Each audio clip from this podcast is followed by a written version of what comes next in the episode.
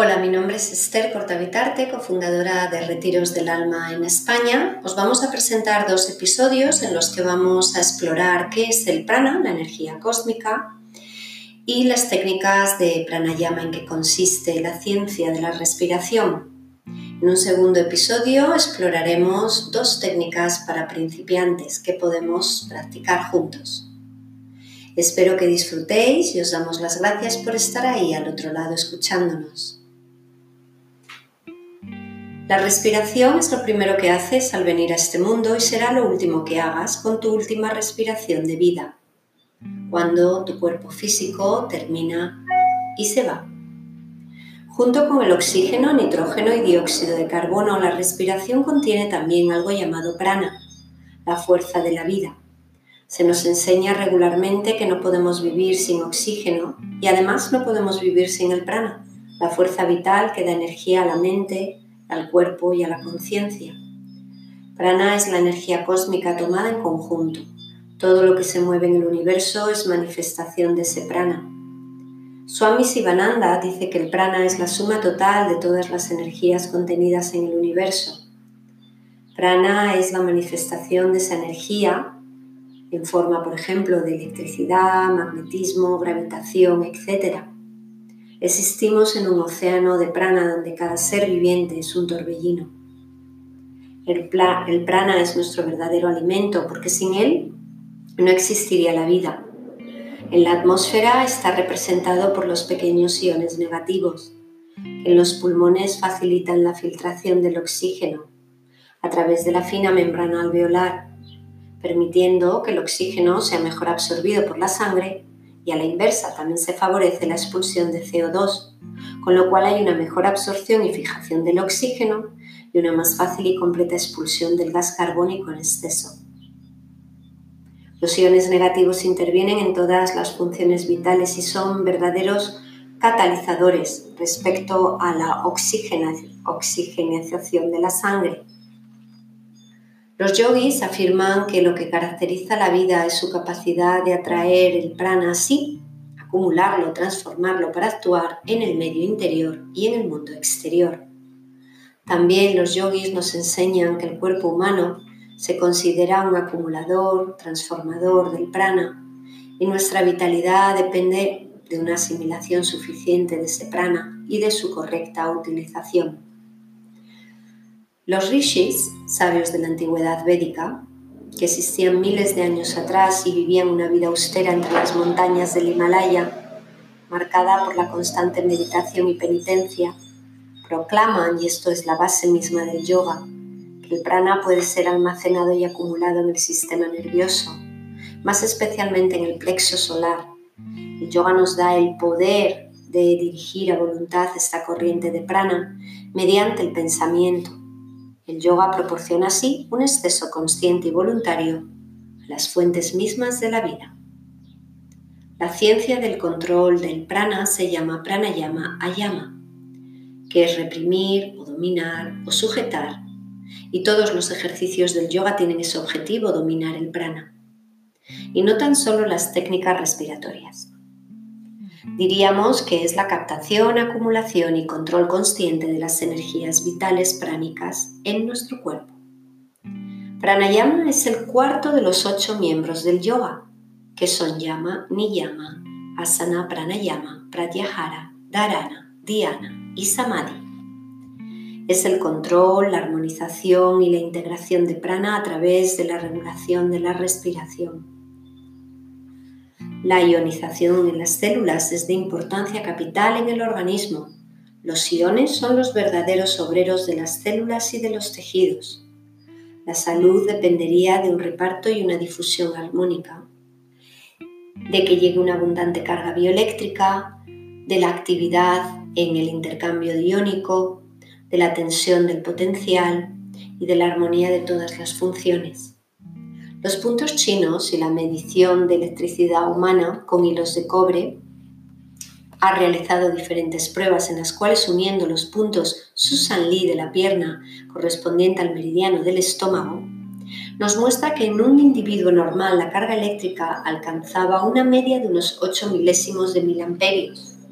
Para aquellos que estaban fatigados alcanzaba solamente 1 o 2 microamperios y para los sobreexcitados 15, que esto es vivir en perpetuo cortocircuito y una forma de hacer estallar nuestras baterías. Wilhelm Reich nos dice que para comprender las enfermedades orgánicas y las neurosis podemos decir que estas ya no son únicamente el resultado de conflictos psíquicos no resueltos o de fijaciones de la infancia. Diremos que estas causan perturbaciones en la economía bioeléctrica y se anclan ahí somáticamente. Por eso nos parece imposible separar los procesos psíquicos de los somáticos. El yoga tiene una manera diferente sobre cómo ve el control de la mente. Intenta aislar la mente de los caminos de la estimulación sensorial el cerebro, mente y conciencia pueden funcionar independientemente de los sentidos. Si se aísla el cerebro y la mente, la conciencia entra en un estado más poderoso de entendimiento y de realización, y esto es el principio del yoga. El hombre que fuese capaz de almacenar esta energía bioeléctrica, dirigirla y repartirla a voluntad en su organismo, poseerá la clave de la salud física y mental y este es el objetivo del pranayama. El organismo será, pues, un acumulador y transformador del yin y del yang. El medio que usa el pranayama es la respiración. Las prácticas conllevan que guiemos la respiración más allá de su límite normal, la estiremos, la demos velocidad, la ralenticemos, para así poder experimentar una completa gama de respiración tanto a nivel burdo como a nivel sutil.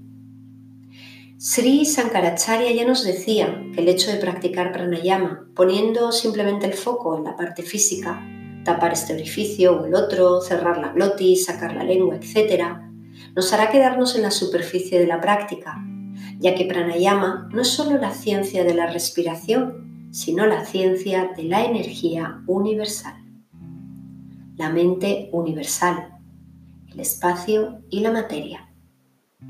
Es un sistema a través del cual la energía vital pránica, que mantiene al universo unido, es dinamizada y redistribuida en los diferentes niveles de existencia. Pranayama requiere un mínimo de esfuerzo físico, pero permite aumentar el aporte de oxígeno. El mayor flujo de oxígeno llega hasta la última célula del cuerpo, de ahí que se diga que pranayama regenera las células del cuerpo, aumenta el bienestar y ayuda a sanar.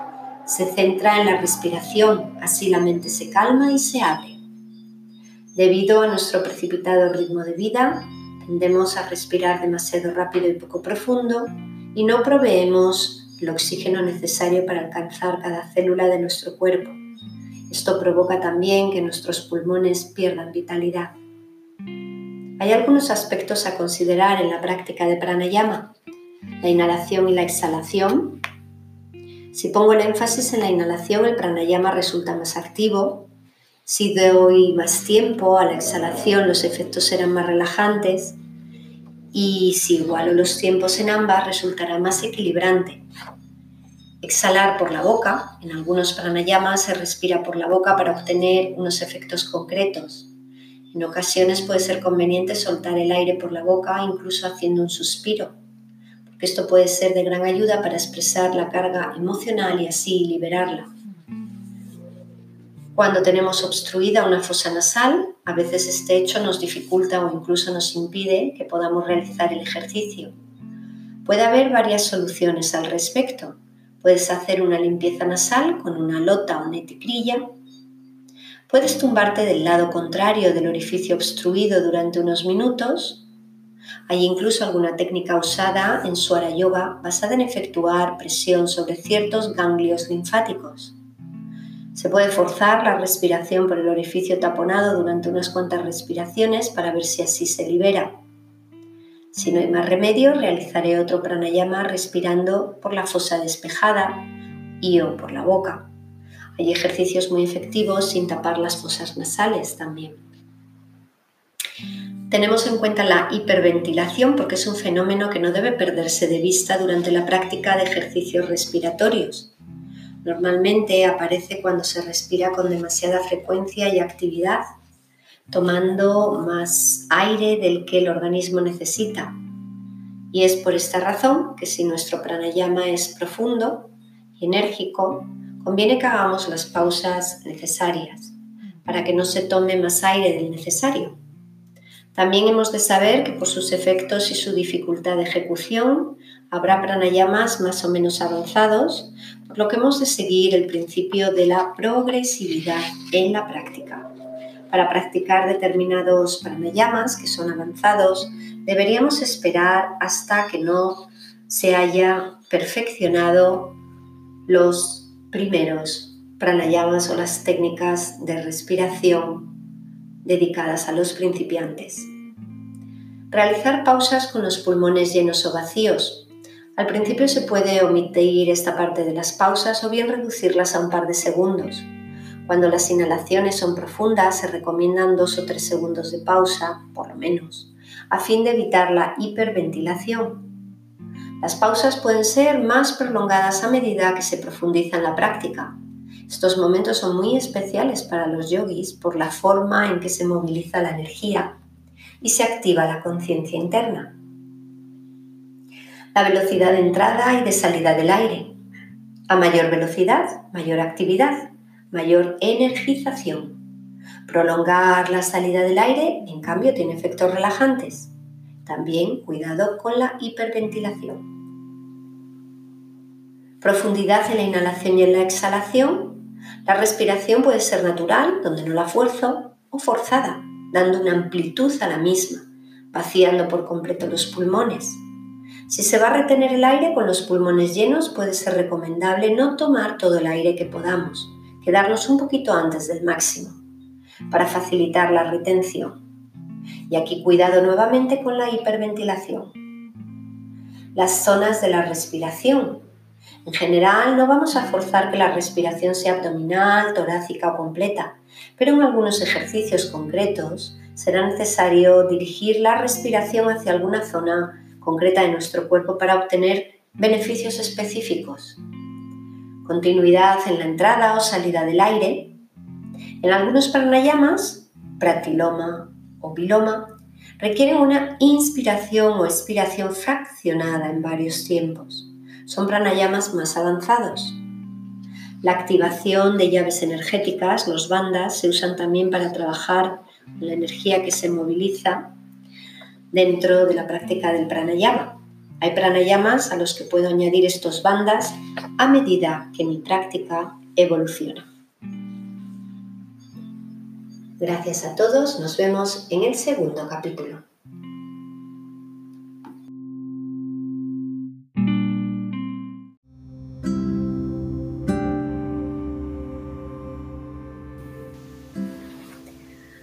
Hola, mi nombre es Esther Cortavitarte, cofundadora de Retiros del Alma en España. En este segundo episodio vamos a explorar dos técnicas de pranayama para principiantes. Si no escuchaste el primer episodio, puedes ir a él, donde te explicamos algunos detalles para entender mejor qué es el prana y en qué consiste la ciencia del pranayama o la ciencia de la respiración Continuaremos explorando este tema durante los siguientes episodios.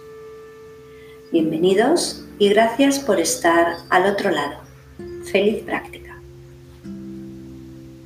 Vamos a conectar con nuestra respiración natural y para ello vamos o a sentarnos cómodamente o a tumbarnos en sabásana relajando todo el cuerpo.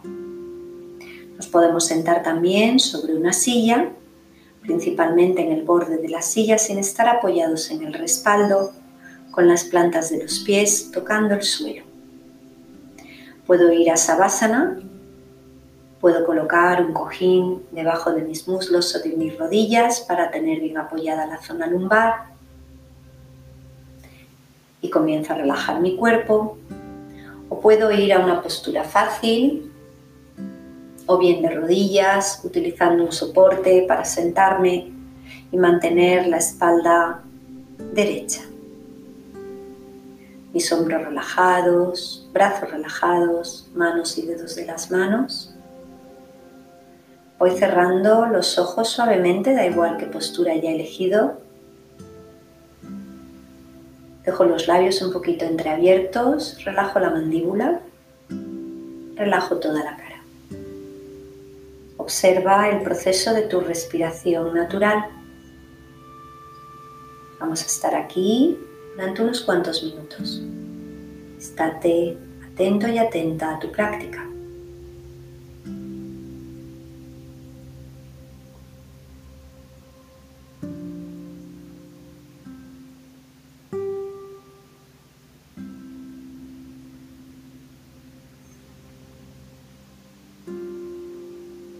Desarrolla una atención al fluir rítmico de tu respiración. Habrá momentos de silencio.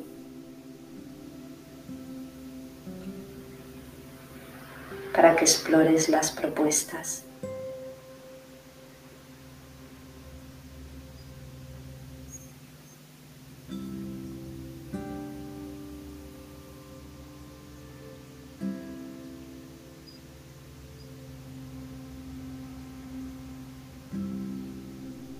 Siente como el aire entra y sale de tu cuerpo.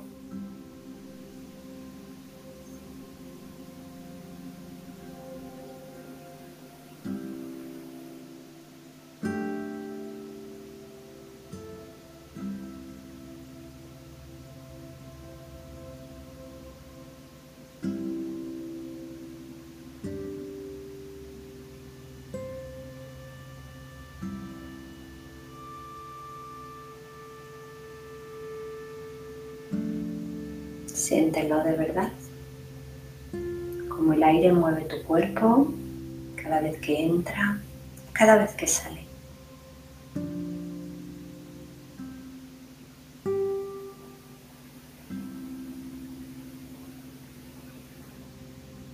No controles la respiración, déjala que suceda.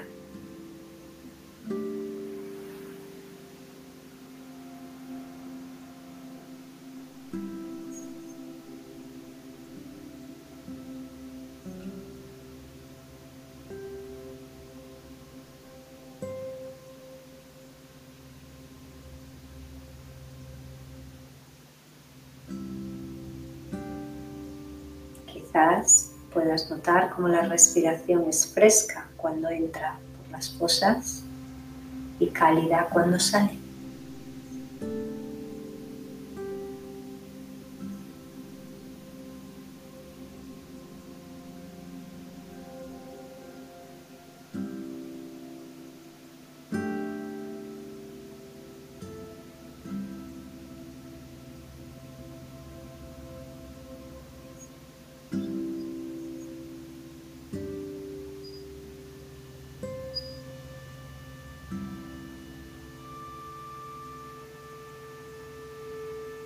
Lleva la atención a la zona de tu garganta. Y siente cómo fluye ahí el aire al entrar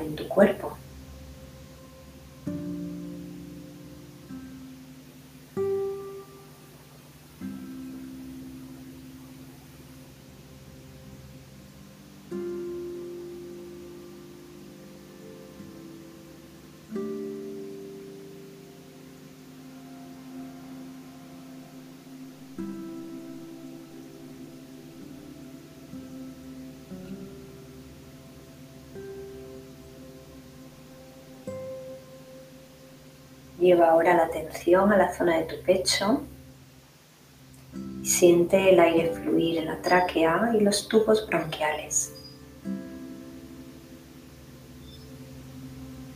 Inhala y exhala tranquilamente, largo y relajado.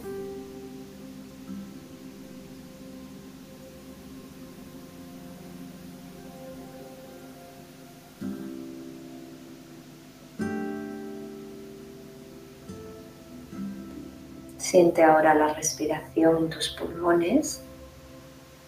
Estate atenta a cómo estas se expanden y se relajan.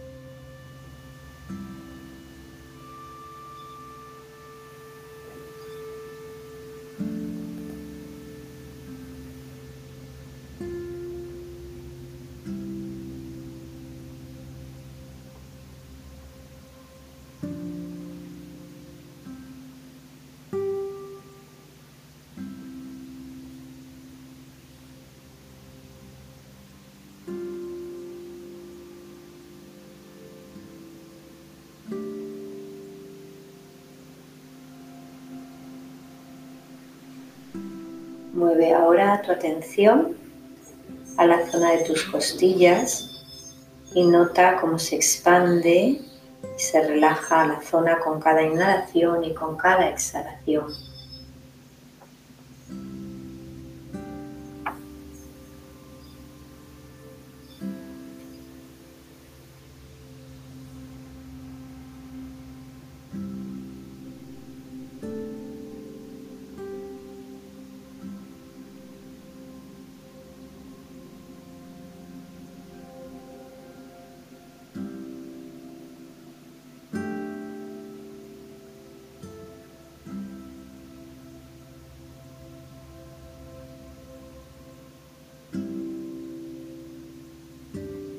Ahora presta atención a toda tu respiración.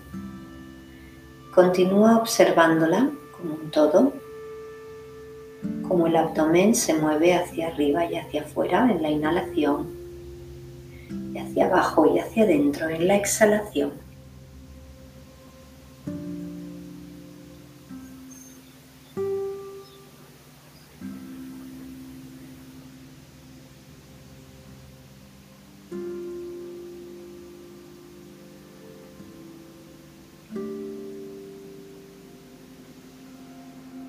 Prueba cómo el aire entra en las fosas y hace todo el recorrido hasta el abdomen.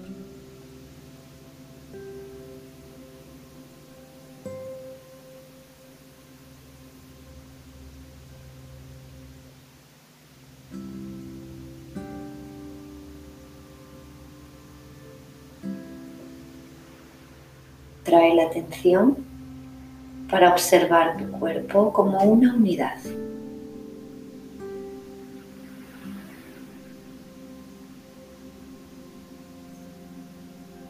Esta es una técnica sencilla que nos ha introducido a los principiantes en nuestro propio sistema respiratorio y en nuestros patrones de respiración. Es relajante, nos ralentiza y establece un ritmo más estable en nuestra respiración.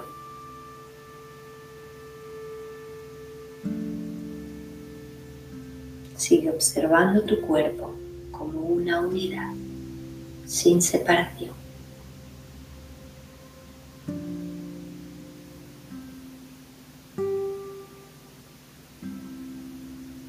Y muy lentamente puedes empezar a hacer suaves movimientos con dedos de las manos, de los pies, cuello lenta y suavemente.